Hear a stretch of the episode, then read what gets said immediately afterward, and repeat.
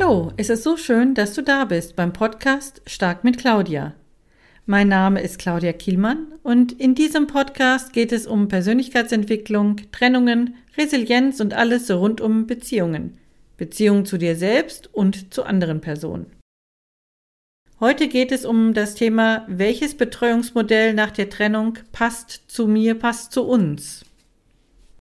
Mit die wichtigste Frage bei einer Trennung mit Kindern ist die nach dem passenden Betreuungsmodell. In dieser Podcast-Episode stelle ich mögliche Betreuungsmodelle inklusive Vor- und Nachteile ausführlich vor.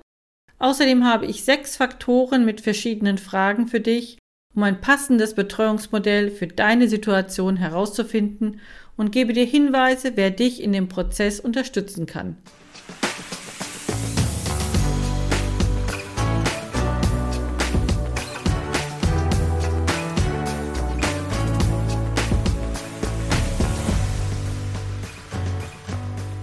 Kurzer Hinweis, ich rede oftmals nur von einem Kind. Natürlich sind immer alle betroffenen Kinder gemeint. So, dann starten wir gleich. Es gibt drei Betreuungsmodelle, das Residenzmodell, das Wechselmodell und das Nestmodell. Jedes Modell hat natürlich seine Vor-, aber auch seine Nachteile. Bei allen drei diesen Betreuungsmodellen ist ein gemeinsames Sorgerecht für die Sorge des Kindes die Grundlage. In Deutschland sind miteinander verheiratete Eltern per Gesetz gemeinsam sorgeberechtigt und dies natürlich auch über die Trennung hinaus. Der Vollständigkeit halber habe ich als letzten Punkt noch die alleinige elterliche Sorge aufgeführt. Starten wir mit dem Residenzmodell. Bei diesem Modell lebt das Kind hauptsächlich bei einem Elternteil. Meistens ist das das Elternteil der in den letzten Jahren auch bereits überwiegend die Betreuung übernommen hat. Der andere Elternteil hat gesetzlich das Recht, aber auch die Pflicht zum Umgang mit dem Kind. Ich selbst habe das Residenzmodell nach meiner Scheidung mit den Kindern wie folgt ausgelebt.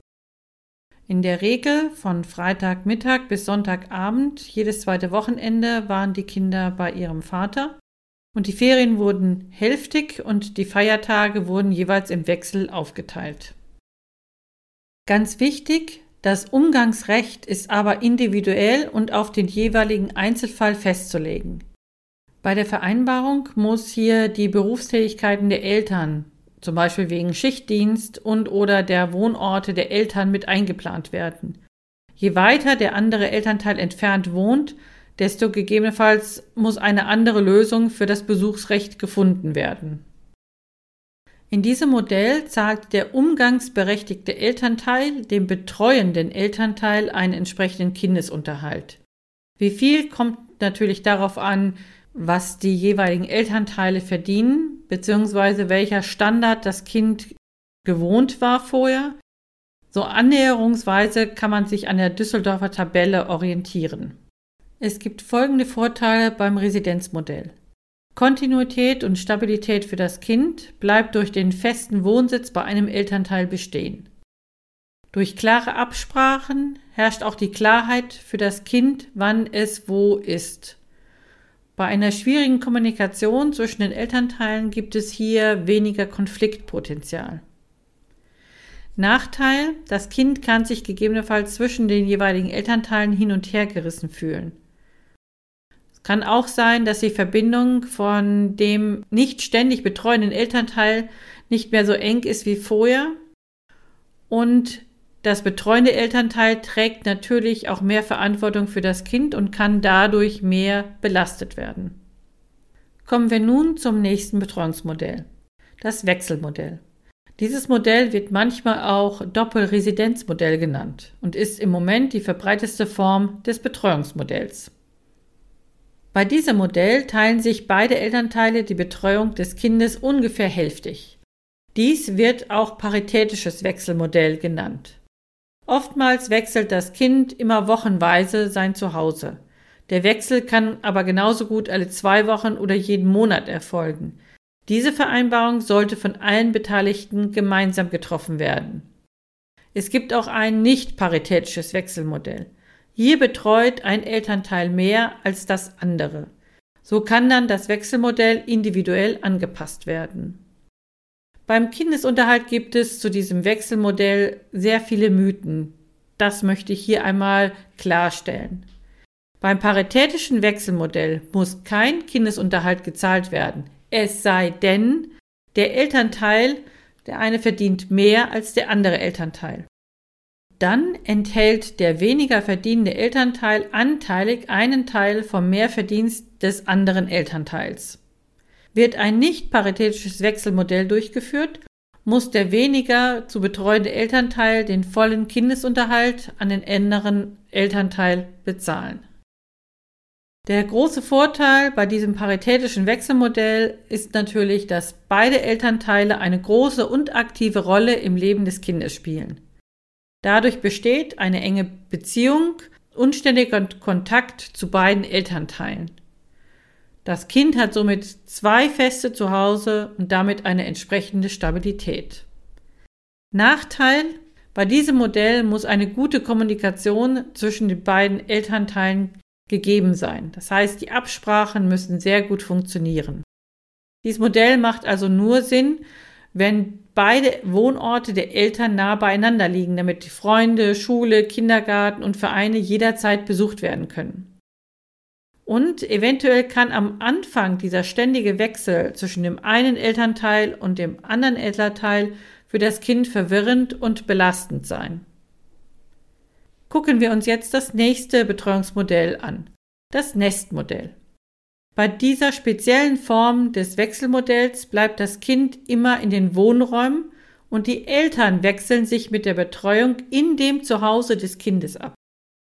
Damit ist sichergestellt, dass das Kind nie seinen Lebensmittelpunkt wechseln muss.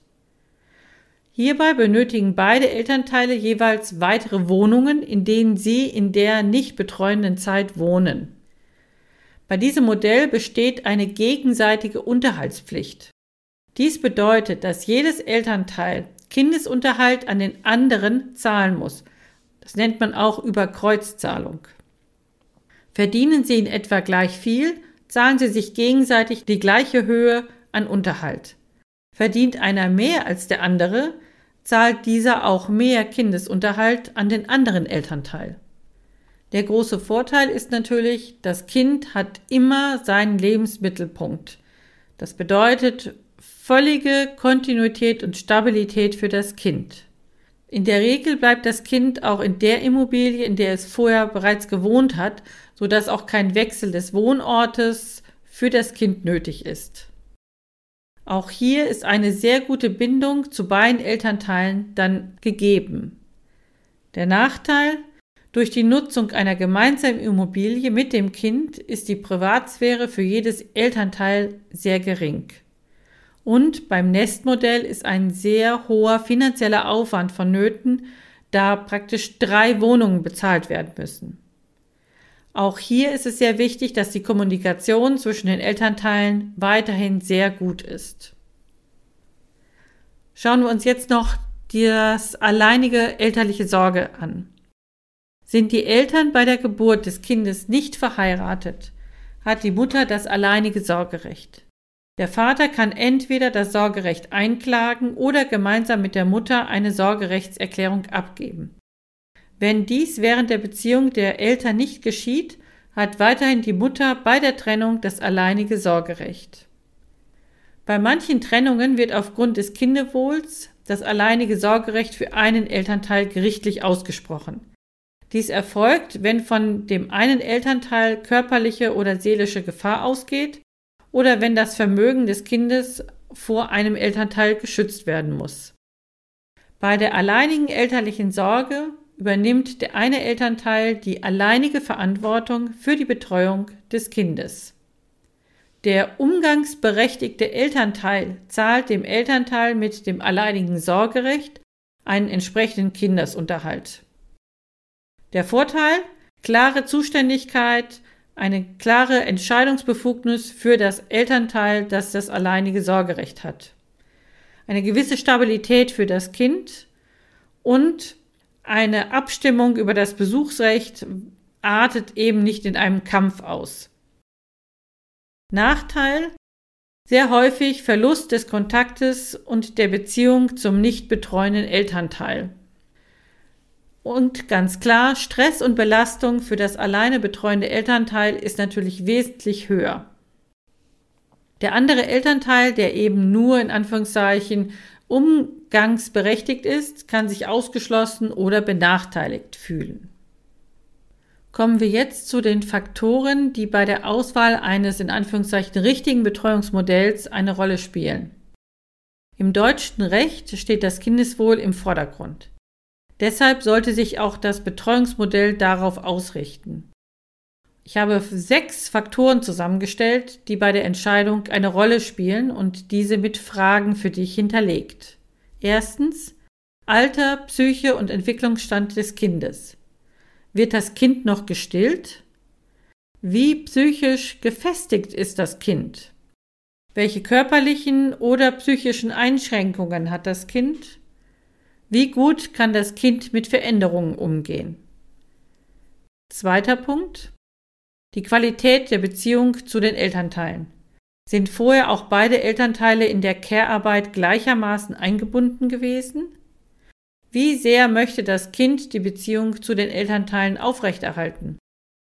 Wurden eventuell körperliche oder seelische Wunden bei dem Kind von einem Elternteil zugefügt? Dritter Faktor. Kommunikation und Kooperationsfähigkeit beider Elternteile. Frage dich, wie gut ist die Kommunikation zwischen euch als Elternteile? Inwieweit sind beide Elternteile zu Kompromissen bereit? Und wie soll die Verständigung zwischen den Elternteilen erfolgen? Nächster Faktor, die Wohnsituation der ehemaligen Familie.